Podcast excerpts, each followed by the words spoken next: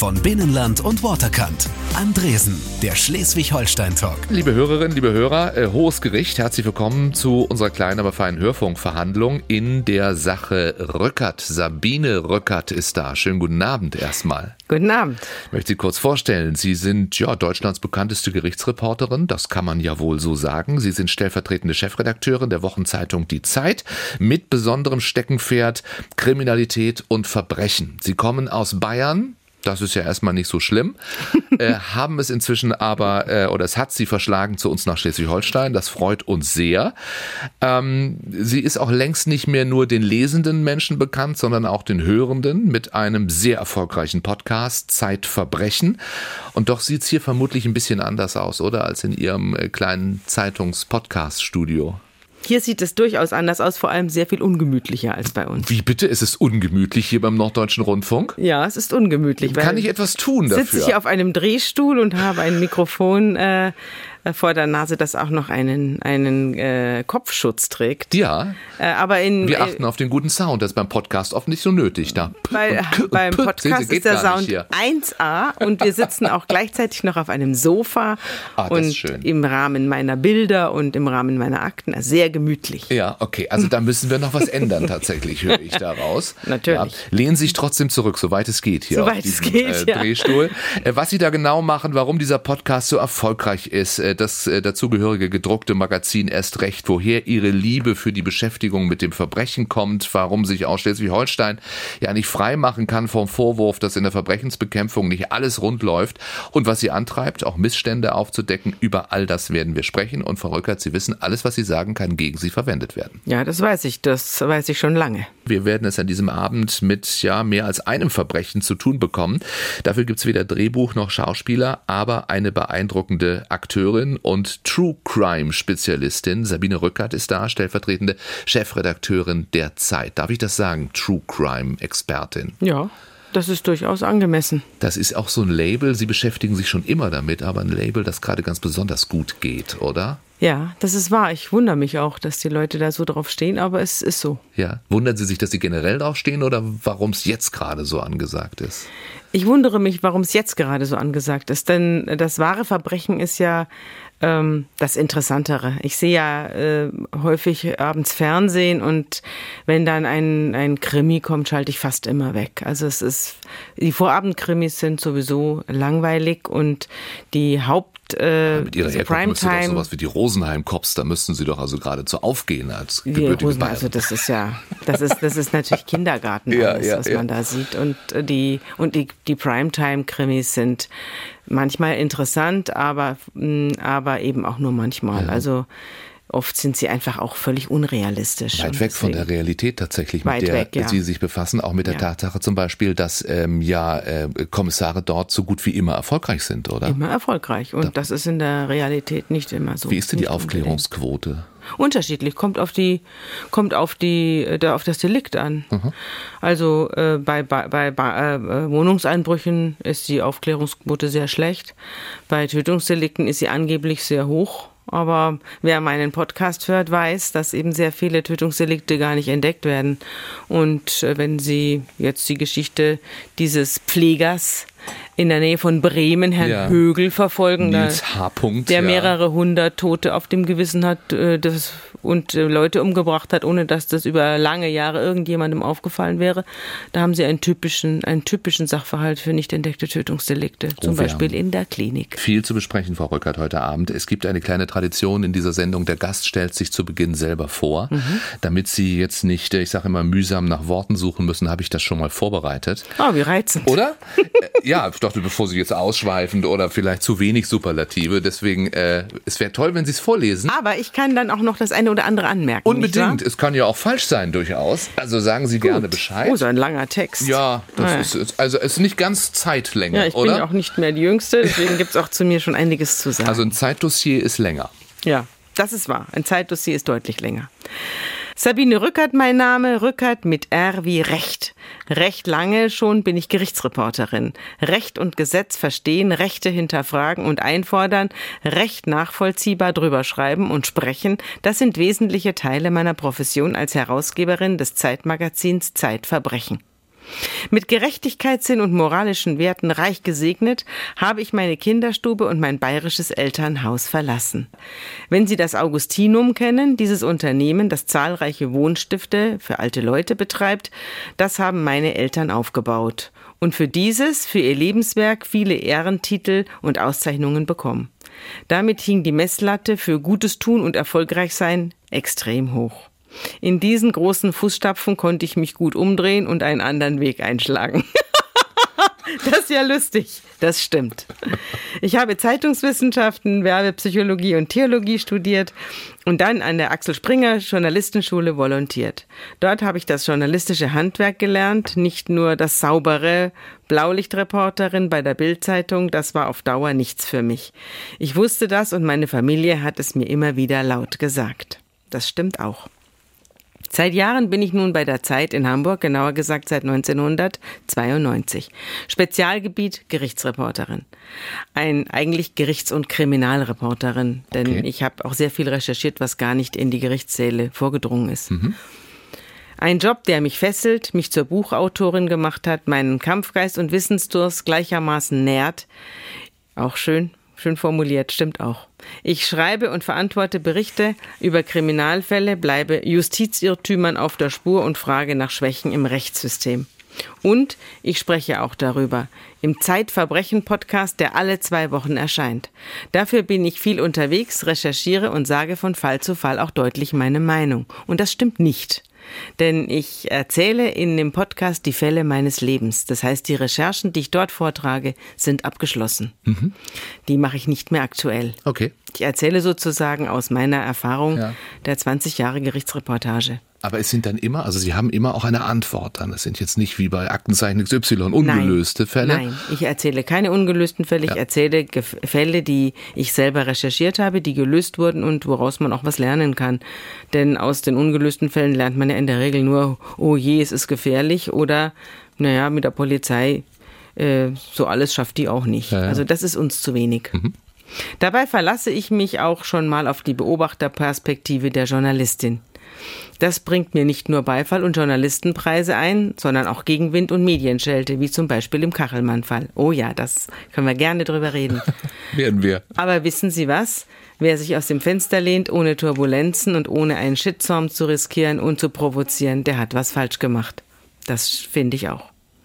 Bin ich rechthaberisch? Wenn Sie meinen Mann, meine Tochter, meine Familie fragen, dann könnte es sein, dass die entschieden ja. Ja, ich habe es freigelassen. Extra. Ja, also würden Sie sagen, ja. Mhm, gut. Dazu stelle ich mich jedem Kreuzverhör und habe einiges zu meiner Verteidigung vorzubringen. Oh, wie hübsch. Ja, sehr schön. Sehr schön. oh, wenn das eine stellvertretende Chefredakteurin der Zeit sagt, dann sehr hat sich der Abend ja schon gelohnt ja. für den, für den Radiomenschen. Äh, also gibt es Momente, in denen Sie äh, vehement auf Ihr Recht bestehen? Ja, fast immer. Fast immer. Aber ich bin jetzt auch nicht, also nicht mehr, also ich weiß ja, dass es Leute gibt, die überhaupt nicht mehr mit anderen kommunizieren können und ähm, nur noch sich selber sehen. Das ist dann schon ein Fall für die Pathologie, beziehungsweise dann auch irgendwann mal fürs Gericht, denn solche Leute gehen dann auch mit Äxten auf ihre Nachbarn los, weil die irgendwie eine Blume haben, die ihnen nicht gefällt oder wollen, weil ein Baum über den Gartenzaun also wächst. Sie finden immer ja. noch die Kurve bevor es dann ja, Gerichts, ja, gerichtsrelevant wird. Ich bin ja auch sozial eingebettet und deswegen werden meine allerschlimmsten Wassertriebe abgeschnitten.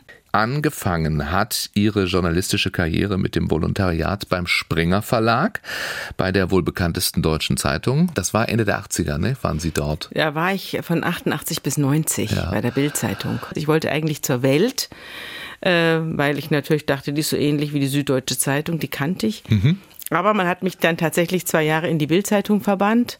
Und äh, da habe ich dann die ganze Zeit also voll die Boulevard-Dusche abgekriegt. Und ich muss sagen, ich hätte es mir nicht ausgesucht. Mhm. Aber jetzt im Nachhinein würde ich sagen, äh, war es genau das Richtige. Hat es auch Ihr Interesse für äh, Kriminalität, für äh, Juristerei schon geweckt? Für Juristerei nicht, nee, weil äh, die Juristerei, davon versteht die Bildzeitung ganz wenig. Das merkt man auch bis heute, wenn man da die Schlagzeilen liest, was da für ein Unfug oft drin steht. Aber für Polizei und für Kriminalität sehr wohl, ja. Damals habe ich dann, bin ich dann einfach wohin mit ihr, äh, mit dem Volo 11. Volo 11 war meine Kennung. Ähm, ja, dann hat man mich zu den verschiedenen, in den verschiedenen Redaktionen, ich war ja nicht nur in bei Bild München habe ich dann angefangen, kam ich zu Bild Hamburg, Bild Berlin und so weiter. Und überall hat man mich dann ähm, zu, den, äh, zu den Polizeireportern gesteckt. Mhm. Und Volo 11 musste mit an den Ort des Verbrechens. Genau, Volo Und 11 auch versuchen, hinter die Absperrung zu kommen und ja. Äh, Fotos von so Opfern und Angehörigen so mit es. allen Mitteln wahrscheinlich auch. Ja, mit auch nicht immer ganz äh, okayen Mitteln, aber äh, da, da habe ich auch gemerkt, wenn ein erheblicher Druck herrscht in einem System, dann ist man natürlich als schwächstes Glied in der Kette auch verführbar, sich diesem Druck zu beugen. Und ich habe auch nicht nur über Journalismus sehr viel gelernt, ich habe auch sehr viel darüber gelernt, wie selber, wie man selber sich verbiegt, wenn man in einer Umgebung ist, die einem nicht gut tut. Und das hm. war's definitiv, obwohl ich viel gelernt habe. Ich habe auch viel über mich selber gelernt. Und haben den Absprung geschafft, auch auf Anraten ihrer Schwester? Ja. Die gesagt hat, geh da weg. Ja, mein Freund auch. Mhm. Die haben gesagt, du fängst an, dich zu verändern. Du fängst an, fünfe gerade sein zu lassen im Journalismus. Und wir merken, dass du dich äh, persönlich veränderst. Und dann bin ich weggegangen. Ich bin gleich nach der Ausbildung weg und habe gedacht, jetzt gehe ich mal zum Gegenteil. Jetzt gehe ich zur Taz. Ja, mehr Gegenteil geht nicht. Ja, mehr Gegenteil zur geht nicht. Zur linken Tageszeitung Taz. Ja. Was haben Sie Berlin. da über sich gelernt? Da habe ich über mich gelernt, dass ich mich langweile, wenn alle das Gleiche denken sollen. Und ja. das war auch so da. Ich habe natürlich schon verstanden, was die Taz wollte, nämlich ähm, wir sind auf der Seite der Schwächsten. Das war, das war die Parole, verstehe ich auch. Aber ähm, es wurde eben in meinen Augen darüber hinweggesehen, dass es auch dumme Schwache und gemeine Schwache und Schwache gibt, die im Unrecht sind. Und Schwache, die sehr schwach sind, weil sie sich das Unglück selber angerührt haben. Und all diese Dinge wurden mehr oder weniger ausgeblendet. Und das hat mich gestört. Mhm. Und deswegen bin ich dann auch da weggegangen nach einem Jahr. Aber wie schön, den tatsächlich ja kompletten, die komplette Bandbreite erlebt zu haben, in ja noch relativ komprimierter Zeit. Das ist wahr, aber ich habe beide Male erlebt, dass es auf meine Meinung nicht ankommt. Das hat die Bildzeitung mit der Taz aufs Wunderlichste verbunden. Ich und meine Sicht der Dinge, meine Recherchen hatten immer schon eine Überschrift als ich losgezogen bin oder was ich zu, was ich zu schreiben hatte oder wie es am Schluss aussehen soll, das war schon von Anfang an klar, weil es eine Linie gibt. Von Bayern nach Schleswig-Holstein, das war der Weg für Sabine Rückert, stellvertretende Chefredakteurin der Zeit. Dort sitzt sie zur Rechten Giovannis, oder? Naja, Giovanni ist nicht Gott. Also, das kann man nun Giovanni Di Lorenzo, sagen. Chefredakteur. Ja. Uns natürlich bekannt als jemand, der ja auch im Fernsehen ist, so gesehen einer ja, der wenigen Chefredakteure, die man dann auch wirklich äh, vor Augen hat, wenn ja, man jetzt nicht aus bleibt. dem Bereich nicht, kommt. Es ist ja auch ein Chefredakteur, der seit vielen Jahren auf diesem Posten sitzt. Wie ist er denn so? Ich frage für die weiblichen Hörer hier in Schleswig-Holstein. Ja, sehr, sehr angenehm. Ich arbeite sehr gern mit ihm zusammen. Ich tue es ja jetzt seit sieben Jahren. Gibt es eine Arbeitsteilung? Weiß ich nicht, Good Cop, Bad Cop? Äh, nein, das gibt es nicht. Wir sind nur Good Cops. Das ist ja auch, ich glaube, dass das auch der Grund ist, warum es in der Zeit ähm, so gut läuft. Das ist, äh, wir haben keine Arbeitsteilung. Ich habe natürlich eine Aufgabe innerhalb der Chefredaktion, das ist die Titelgeschichte. Also das, was wir auf dem Titel sehen, äh, in, bei der verkauften Zeit, das ist durch meine Hände gegangen.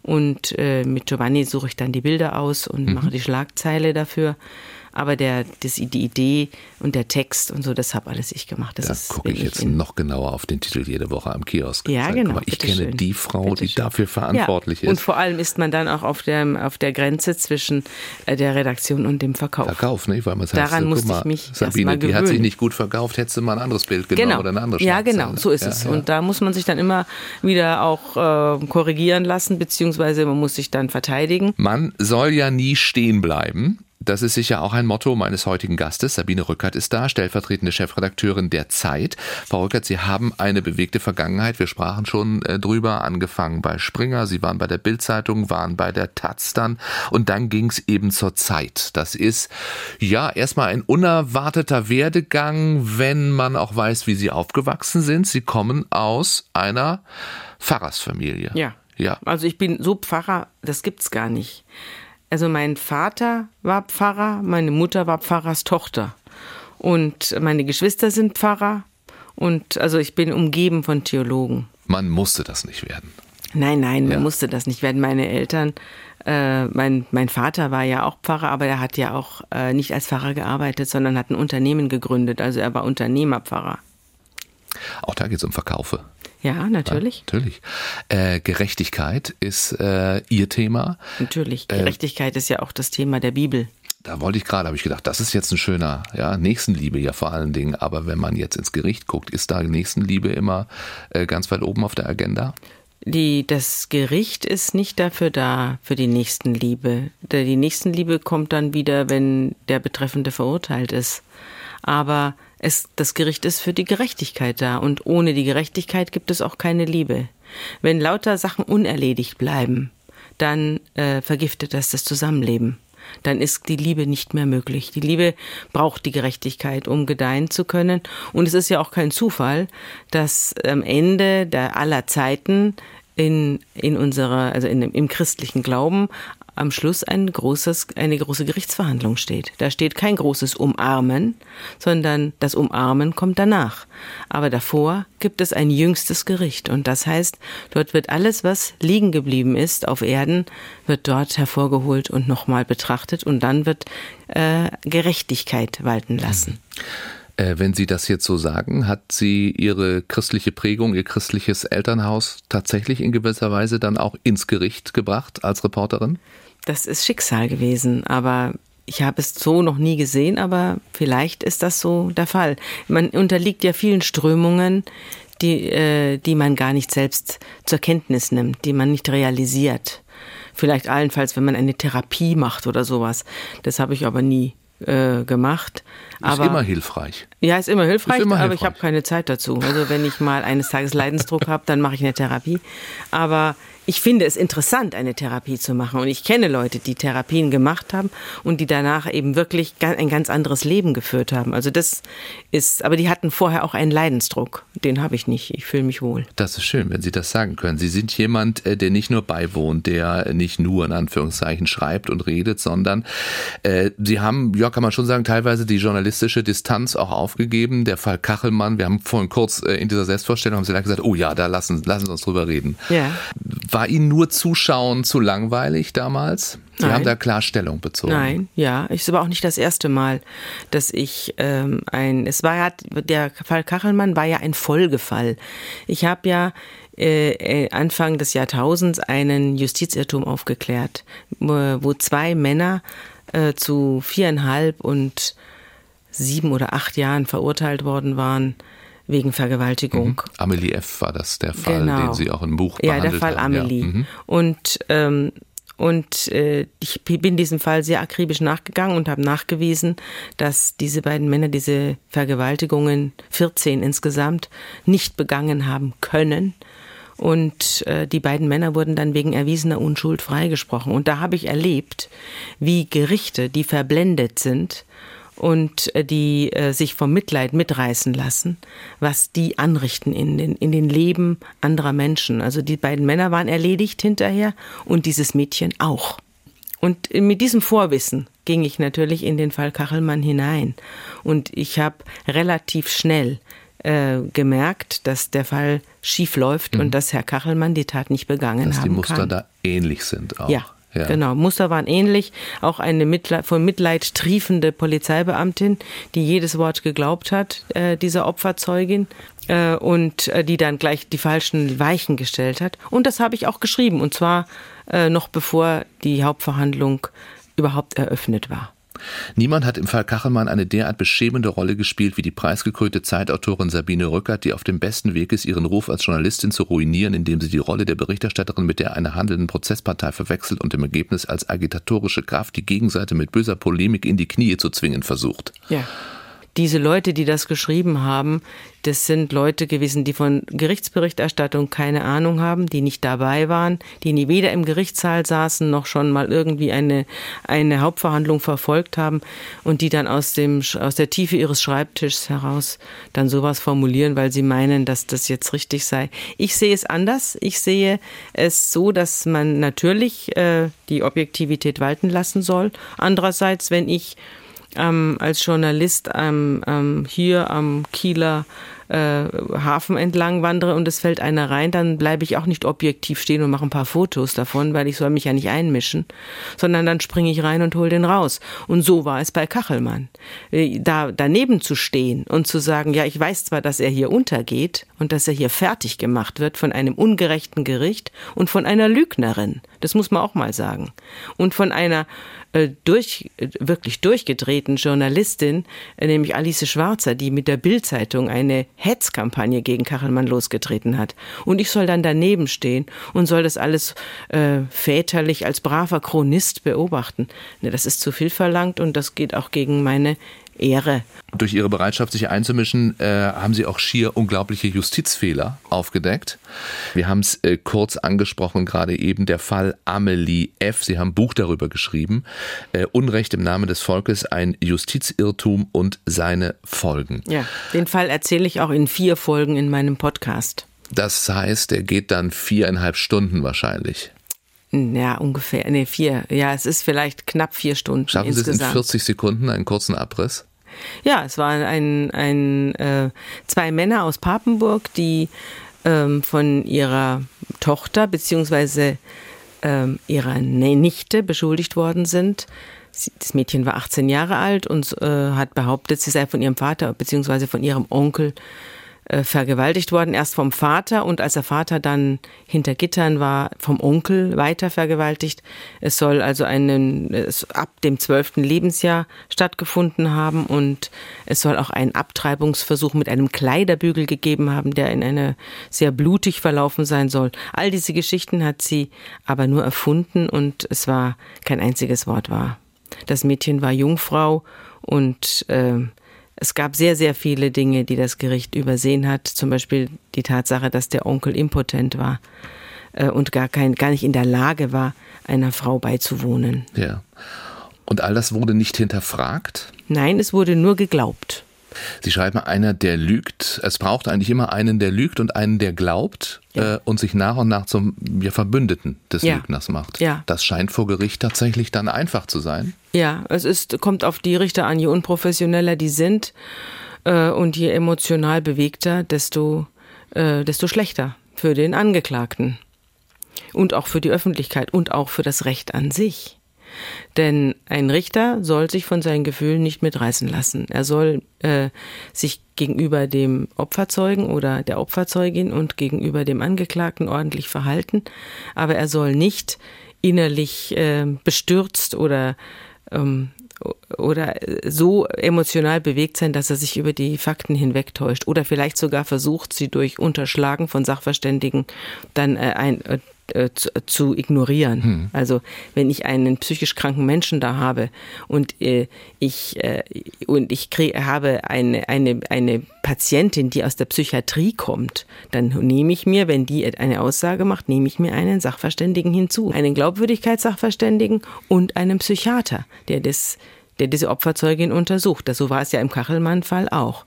Deswegen wurde ja letztlich Kachelmann auch freigesprochen, weil dort Sachverständige eingeschaltet mhm. worden sind. Aber hier gab es die nicht, sondern das Gericht hat sich selber einen Eindruck verschafft, ohne Ahnung ja, zu haben. Aber wie schlimm. Also ich meine, es gibt in jedem Beruf schlechte und gute. Ja, es gibt gute Journalisten, es gibt schlecht ja. schreibende Journalisten, ja. es gibt gute Moderatoren, es ja. gibt schlechte Moderatoren. So, beim schlechten Sie, Moderator kann ich weiterschalten, ne, aber beim Richter möchte ich das nicht. Beim Richter bin ich dann hinterher im Gefängnis. das ist der eben, Unterschied. Eben. Da kann man nicht mit einer Frequenzwechsel die Sache ausgleichen. Und beim Journalisten kann man dann hinterher eine Presse, äh, eine, äh, mit dem, vor der Pressekammer einen Prozess führen. Aber äh, man kann, die Presse kann natürlich Leute auch fertig machen. Das stimmt schon. Wenn, also schlechte Journalisten können Leute fertig machen. Aber ein Gericht kann es ganz sicher auch. Haben Sie den äh, Glauben manchmal verloren an unsere Gerichtbarkeit? Ja, ich glaube einfach, dass es äh, im Leben immer so ist, dass die Dinge so gut sind wie die Leute, die dahinter stehen. Wenn sie ein, natürlich ist es so, dass wir eine, eine äh, Ausbildung haben, in der der Richter zum Beispiel nichts über die Sachverständigenaufgaben lernt.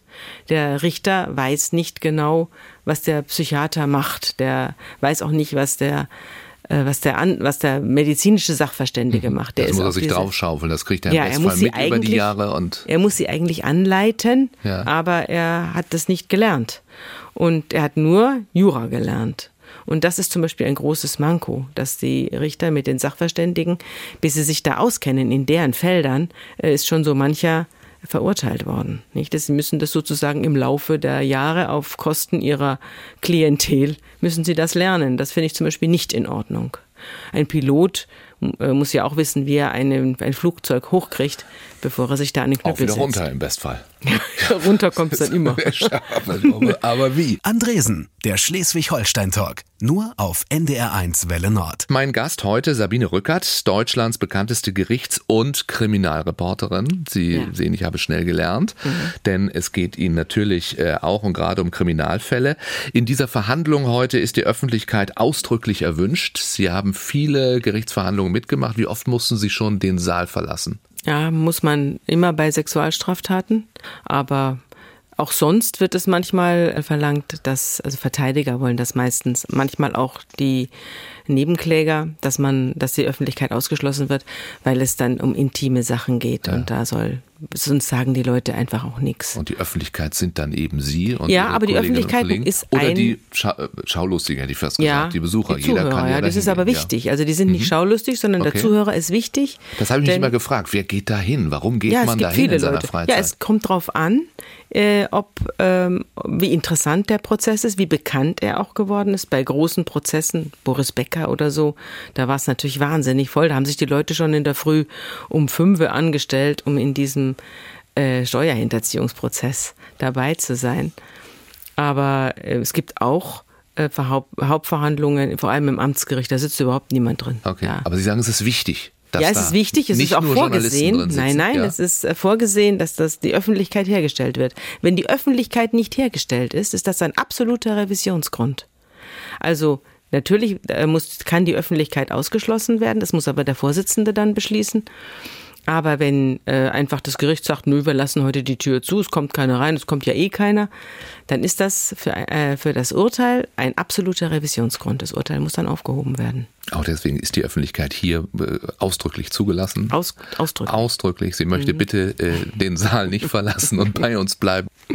Wenn man so viel Zeit in verschiedenen Gerichtssälen verbringt wie Sie und ja auch auf menschliche Abgründe blickt, was macht das mit einem selbst? Hat man zum Beispiel Ängste, die man vorher nicht hatte? Ja, sagen wir es mal so. Ich ähm, habe natürlich Sachen im Kopf, die und ich mache mir auch mehr Sorgen um meine Tochter.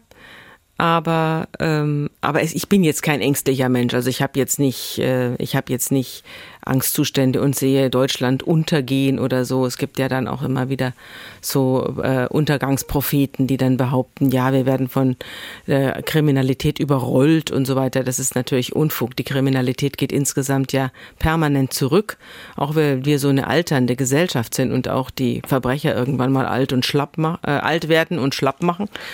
Aber Also demografischer Wandel ist, was das betrifft, durchaus äh, vorteilhaft natürlich, auch. Ja, natürlich, natürlich. Der demografische Wandel macht die Leute Ja. ruhig. Der Eindruck ist aber immer ein anderer, ne? Und da sind auch wir Journalisten ja nicht ganz unschuldig Ja, dran. das ist wahr. Also die, der Eindruck ist dadurch, wenn ein wenn eine Bluttat passiert, dann wird die hunderttausendfach geechot aus allen möglichen sozialen Medien oder aus äh, Zeitungen und Zeitschriften. Und dadurch entsteht der Eindruck, wir seien umzingelt von Verbrechern, was aber nicht der Fall ist. Und das, die Leute haben ganz wenig Erfahrung mit, äh, selber Erfahrung mit Kriminalität. Sie erleben fast nichts, was in dieser Hinsicht äh, da äh, in ihr Leben eindringen würde. Aber sie lesen dauernd davon und deswegen machen sie sich Sorgen. Ich habe allerdings insofern sehr viel Erfahrung mit der Kriminalität, weil ich ja die, das Entstehen von Verbrechen immer wieder miterlebe und da macht mir schon das eine oder andere gibt mir zu denken. Die Leute wollen darüber lesen und sie wollen so sehr darüber lesen wie äh, lange nicht mehr, vielleicht auch wie nie zuvor. Wir haben darüber gesprochen. True Crime, das ist ein Trend momentan, den Sie natürlich bedienen, auch äh, durch das Magazin, dessen Herausgeber Sie sind, Zeitverbrechen, durch diesen Podcast äh, Zeitverbrechen. Haben Sie manchmal nicht Sorge bei, bei Lesern, bei Hörern für Angst und Schrecken zu sorgen? Ich erzähle die Geschichten ja nicht, um die Leute zu amüsieren oder sie zu gruseln, sondern ich erzähle sie ihnen, weil ich ihnen sage, wie Kriminalität entsteht und weil ich äh, Ihnen sage, wie der Rechtsstaat damit umgeht und auch wie der Rechtsstaat funktioniert. Das ist eigentlich mein Anliegen und das war es auch schon immer. Also es ist eine andere Ebene, die ich da bediene. Mhm. Gleichwohl können Sie ja nicht verhindern, dass Menschen es einschalten, genau deswegen, weil sie sich gruseln. Ja, das, äh, das, die werden, diese Leute werden aber dann enttäuscht sein. Äh, bei mir werden sie äh, über das äh, über Kriminalität insofern belehrt, als die Kriminalität sehr sehr viel mit der Natur des Menschen zu tun hat. Es geht immer darum, äh, deswegen sind mir auch die Fälle, wo ganz normale Leute auf einmal total schräge Taten begehen. Das ist für mich eigentlich das Interessante, weil man vorher sehr gut sehen kann, wie das Leben aus dem Ruder läuft. Das heißt, Sie finden Antworten dann auch für sich und dann für die Hörer und Leser auf die Frage, die man ja ganz oft stellt bei Verbrechen, wie ist ein Mensch dazu in der Lage? Wie kann äh, jemand äh, so austicken, um so etwas zu tun? Ja, also die, wenn ich keine Antworten habe, dann ist es für mich für den Podcast nicht interessant. Also ich habe, ich versuche immer Antworten zu geben und meistens hat ja, gab es ja auch vorher die Versuche, zum Beispiel des Gerichts oder von verschiedenen Psychiatern oder sonst was, ähm, Antwort äh, zu finden auf die Frage. Ich meine, das, das Urteil eines Gerichts ist ja nichts anderes als die Antwort auf die Frage, wie kam es dazu. Es wird ja außerordentlich äh, minutiös auseinandergenommen, warum jemand zum Beispiel eine Tötungsdelikt begangen hat und wie es dazu kam und was die Vorgeschichte war. Und nicht nur, ob es war oder nicht, sondern auch warum. Wenn man jemanden wegen Mordes verurteilt, muss man seine äh, muss man seine Gründe sehr genau kennen. Das heißt, man muss sich mit diesem Menschen und seinem Vorge Vorleben sehr genau auseinandersetzen. Und da lernt man sehr viel über die Frage, wie entsteht Kriminalität. Und sie entsteht eben einfach ganz oft aus einer, aus einer Notsituation heraus, aus einer, aus einer Mangelsituation, aus einer inneren Armut heraus oder aus, äh, aus einer Benachteiligung. Und das hat dann, das hat man dann wieder, da hat man dann wieder sehr viel ähm, Einblick in gesellschaftliche Schichten in Deutschland, die nicht so berücksichtigt werden. Mhm. Jetzt haben wir gerade darüber gesprochen, dass die Kriminalitätsrate kontinuierlich zurückgeht. Äh, unser Eindruck ein anderer ist. Ja. Ähm, aber auch wenn es weniger ist, hat sich die, ich nenne es mal Qualität der Gewalt verändert. Also äh, gibt es da Unterschiede? Sind Straftaten radikaler, brutaler geworden? Auch diesen Eindruck kann man haben. Nein.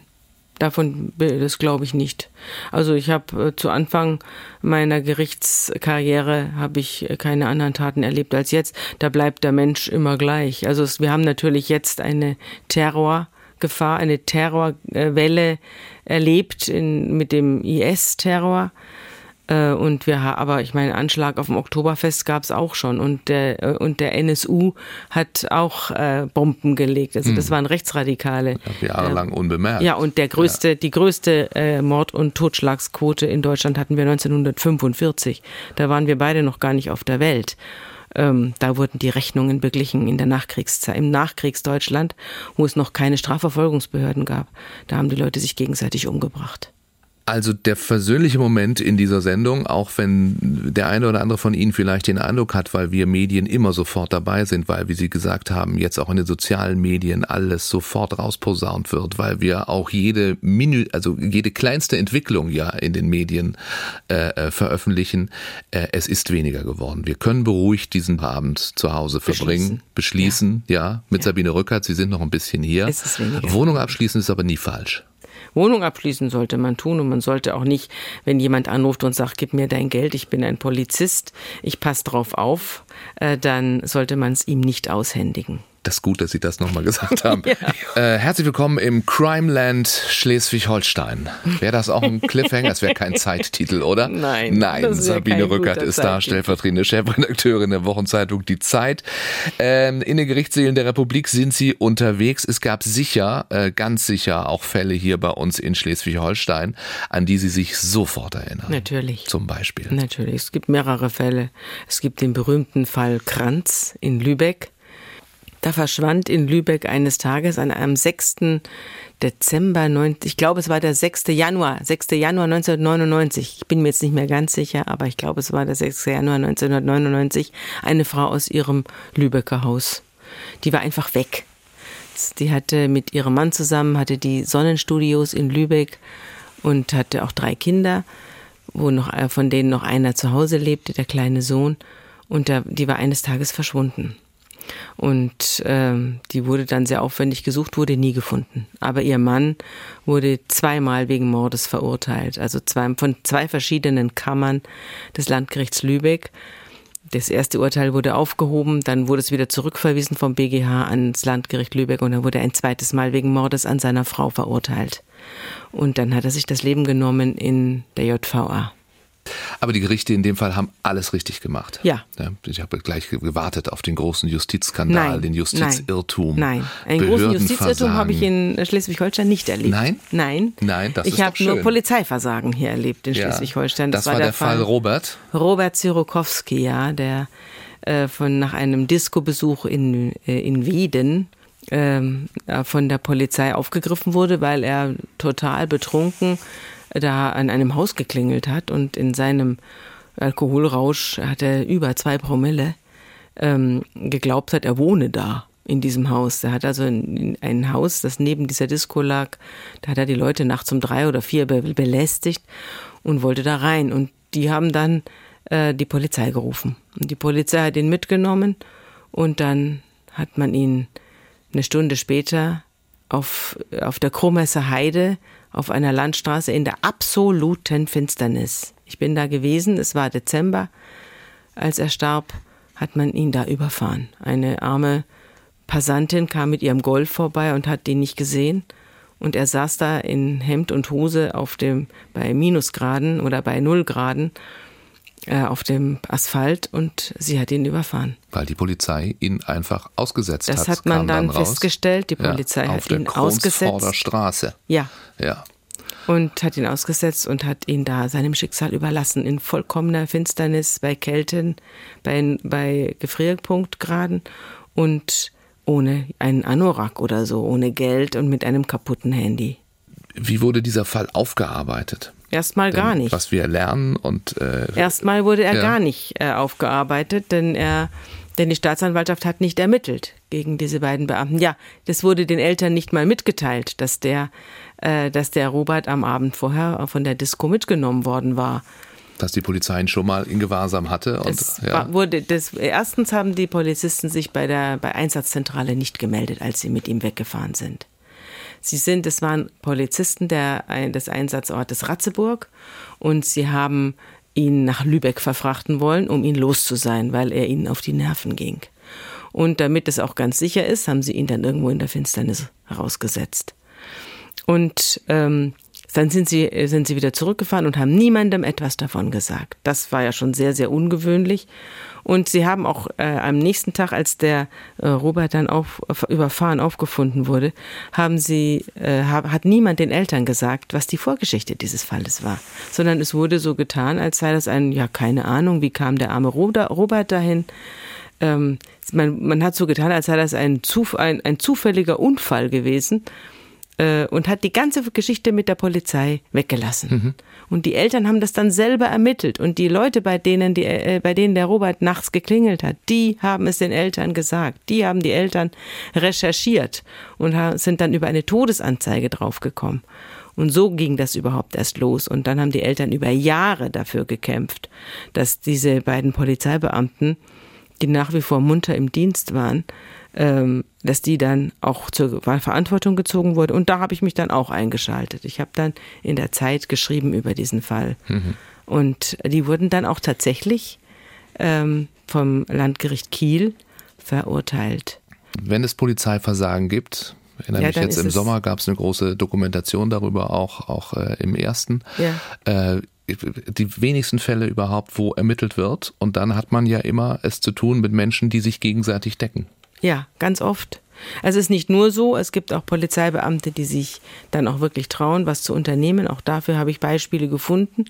Aber es ist nämlich häufig so, es ist natürlich häufig so, dass Polizeibeamte ja durch dick und dünn gehen als Einheit und auch sehr häufig eben in massiven Aggressionssituationen sich befinden und schon deshalb zusammenhalten. Und wenn dann einer einem die Hand ausrutscht, wie es so schön heißt, oder äh, wenn einer sich mal daneben benimmt, dann haben die Kollegen eben sehr häufig Verständnis für ihn. Und das ist ein, ein großes, dieser Chorgeist ist ein großes Problem bei der Polizei. Das weiß man aber auch bei Ja. der Polizei.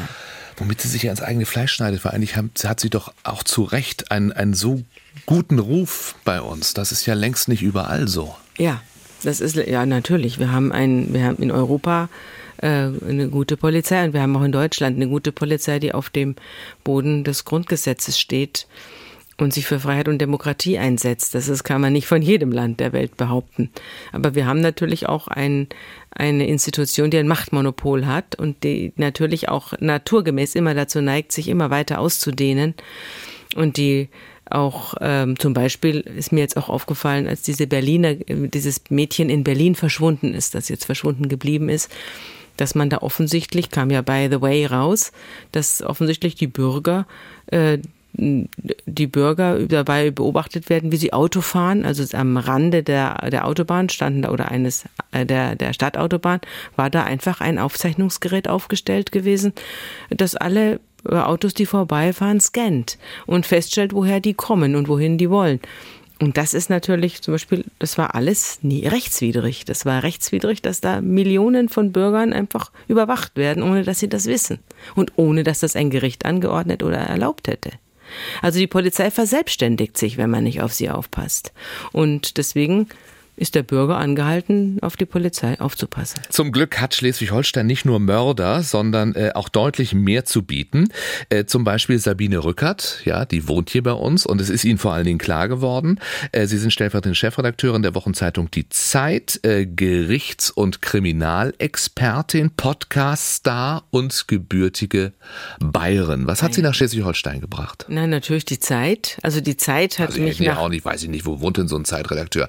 Na, Irgendwo gibt Eppendorf einige. mit, mit dem Stuck. Nee? Oh nein, nee? nein, nein, nein, es gibt einige. Springer-Kollegen, ja? Ich habe einige Kollegen, die in Schleswig-Holstein um mich herum leben. Natürlich. Schleswig-Holstein ist ja wunderschön und man sitzt nicht so aufeinander wie im ständig nachverdichteten Hamburg, wo ein jede Baulücke geschlossen Ja, wird. und die Kollegen auf dem Isemarkt trifft oder Genau, so. Ja, das möchte ach, ich der alles nicht, wieder. sondern ich wohne in der Natur und äh, fühle mich sehr, sehr wohl hier. Das hören wir gerne. Wir Ja. reden gleich über Ihre Sicht auf unser Bundesland. Äh, und da haben Sie sich auch den passenden Song ausgesucht, Into the Great Wide Open von Ja. Tom Petty. so ist es. Warum der? Den habe ich mir ausgesucht, weil ich ihn exzessiv gehört habe, als ich bei der Zeit angefangen habe. Und ich habe ja vorhin erzählt, aus welcher geistigen Enge ich kam, äh, journalistisch. Und jetzt tat sich die Welt auf und ich war bei mir selber angekommen und bei dem, was ich machen will. Sie haben im Zeitverbrechen-Podcast schon erzählt, äh, dass Sie irgendwo zwischen Lübeck und Hamburg wohnen. Ja. Also deswegen weiß ich das. Äh, Und das ja auch in einer sehr besonderen Wohnsituation. Ja. Das ist eine Riesen-WG, oder? Ja, ich na, Riesen-WG. Es gibt bestimmt größere in irgendwelchen Lofts in Berlin oder so. Wir sind vier Erwachsene und wir sind alle aus Bayern. Es sind also alles Bayern-Flüchtlinge, die sich äh, aufgemacht haben in den Norden und die alle sehr froh sind, dass sie hier sind und auch nicht mehr zurückgehen. Ja, die sich gefunden haben, weil das da so schön war, weil sie ein Objekt gefunden Nee, haben weil wir, zusammen, oder? ja, wir, wir sind hergekommen, weil wir hier berufliche äh, äh, Zukunft hatten und weil wir hier, also ich bin hergekommen, weil die Zeit mich eingestellt hat und mein Mann ist dann gekommen, weil ich hier bin und äh, mein Grund. Mitbewohner ist gekommen, weil er eine Stelle am Universitätsklinikum hatte und äh, als Arzt und seine Frau ist dann auch dazugezogen und dann haben wir Kinder bekommen und dann kamen noch weitere Menschen, die sich dazugesellt haben und jetzt sind wir also in unserer Kernmannschaft neun Personen, aber es haben sich jetzt noch Freunde bei uns mit eingemietet, die haben vier Kinder und sind nochmal sechs Personen. Also es wird bei uns wird's jetzt richtig voll. Ja, wenn Sie sagen, das ist so eine bayerische Gruppe da tatsächlich mitten bei uns Ja. in Schleswig-Holstein. Wie, wie Ja, wir haben uns auch schon überlegt, ob wir unsere Zufahrt, äh, ungeteerte Zufahrt, Freistaat Bayern-Schild vorne ob wir ran, da, oder? ja, und ob wir da einen blau-weißen Schlagbaum machen, machen wir aber nicht. Machen wir aber Wie nicht. erhalten Sie sich denn Bayern bei uns in Schleswig-Holstein? Das Bayerische? Ja.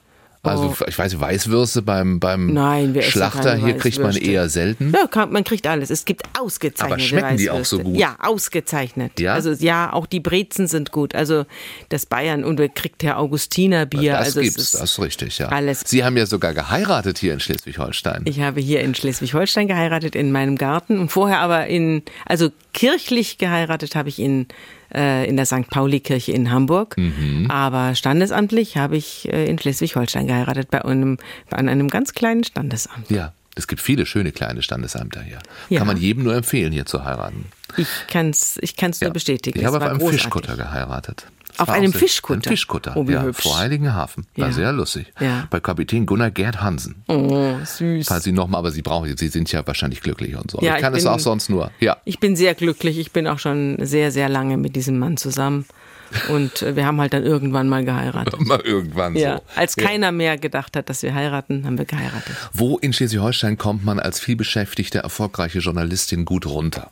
Na, also erstens bei uns zu Hause, weil wir wohnen ja auf dem Lande und im Wald, mehr oder weniger. Also wir sind sehr naturnah. Und äh, da komme ich eigentlich immer, ich fahre eigentlich jeden Tag in Urlaub. Wenn ich nach Hause komme, ich bin Pendlerin. Das ist natürlich jetzt für die Umwelt nicht so schön.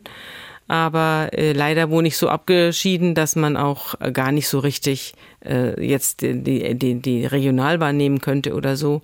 Wenn ich nach Hause komme, ist eigentlich äh, totale, es ist totale Urlaubsstimmung. Und das ist auch etwas, was, wenn man so einen Stressberuf hat wie ich, ähm, dann sehr wichtig ist. Also wenn ich jetzt nach Hause fahren würde und ich müsste dann eine halbe Stunde einen Parkplatz suchen und dann würde der Nachbar lärmen und würde seine Musik anmachen und unten hätte ich ein Lokal, wo die Leute bis nachts um zwei lachen und nebenan würde einer Geige üben, dann wäre ich, glaube ich, nicht Ja, ich in, gleich alles dieser, aufgezählt.